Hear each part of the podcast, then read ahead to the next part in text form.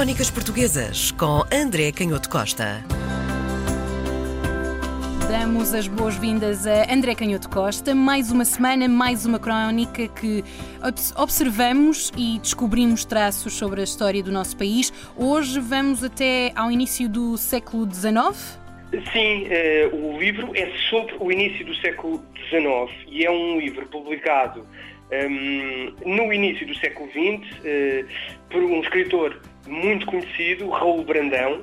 Uh, é um, o autor do Humus, dos Pescadores. É um escritor que é relativamente conhecido porque é um escritor em que, numa época em que o realismo ainda tinha um certo prestígio, lembremos-nos dessa de Queiroz, um, começou de facto a escrever uma, uma literatura muito atenta àquilo que depois iria fazer escola durante todo o século XX, que é, no fundo, a psicologia.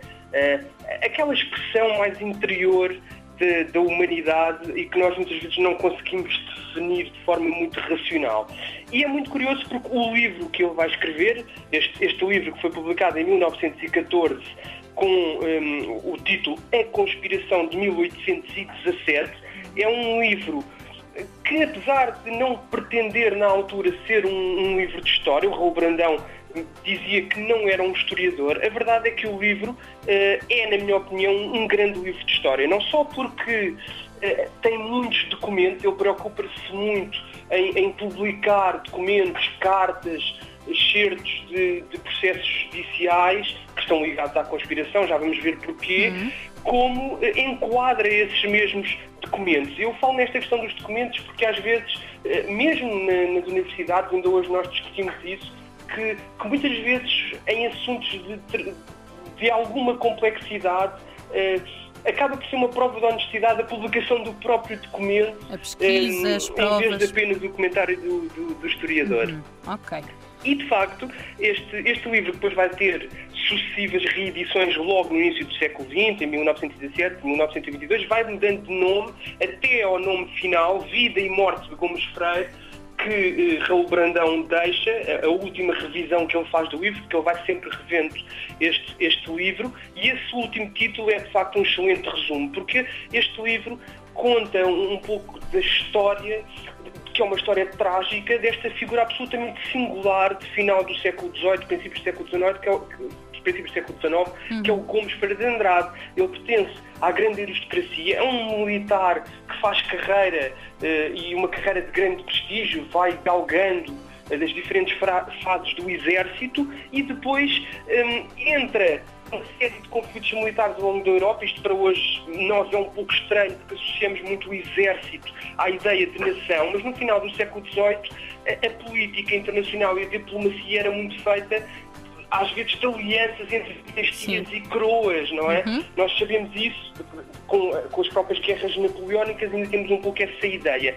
E de facto ele acaba por andar um pouco por toda a Europa, eh, participa em, em, algumas batalhas ao serviço da Czarina Catarina da Rússia, eh, depois acaba por regressar a, a, Portugal e quando se verificam as invasões francesas com Junot, é formada uma legião portuguesa, que era uma estratégia que as que as tropas de Napoleão e que, eh, eh, no fundo, os, os generais que comandavam as invasões optavam por, por, por, uma estratégia bastante inteligente, que era não só reforçavam o exército napoleónico com soldados oriundos das regiões que ocupavam e, portanto, reforçavam o seu exército, como retiravam força aos territórios que estavam a ocupar, não é? Hum. Ao recrutar alguns dos melhores soldados e dos melhores generais. Então, Gomes Freire vai com as tropas napoleónicas e é isto que é absolutamente singular. Ele atravessa toda a Europa, a Alemanha, vai estar perto de Napoleão quando se dá a retirada da Rússia, aquela retirada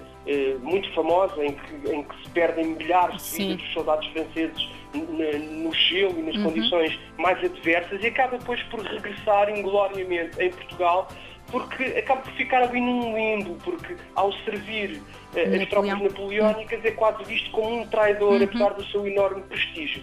E é isso que acaba por atraí-lo para uma ideia de regeneração. Estamos a falar do início do século XIX, a coroa portuguesa, hum, a corte já está no Brasil, o rei está no Brasil e há um grande descontentamento em, em Portugal. E o Raul Brandão vai falar desta conspiração em que o Gomes Freire é envolvido não é que ele não, tive, não comungasse da, ideia de que era preciso fazer qualquer coisa, regenerar as instituições, eventualmente aprovar pela primeira vez uma Constituição com cortes, com eleição de deputados, mas tudo indica que ele, no fundo, foi um pouco atraído, foi um pouco atraído pelos, pelos próprios informadores da polícia, a partir dele teria sido um, chamado para, num primeiro momento, garantir a segurança, se houvesse um levantamento popular, mas não, não estava muito bem definido quais eram as ideias. Mas de que lado é que ele estava? Dessa, dessa revolução, ele estava com certeza do lado dos que queriam um, que, fosse feita qualquer coisa, porque o rei estava longe uhum. e sentiam que o reino de Portugal Isso. estava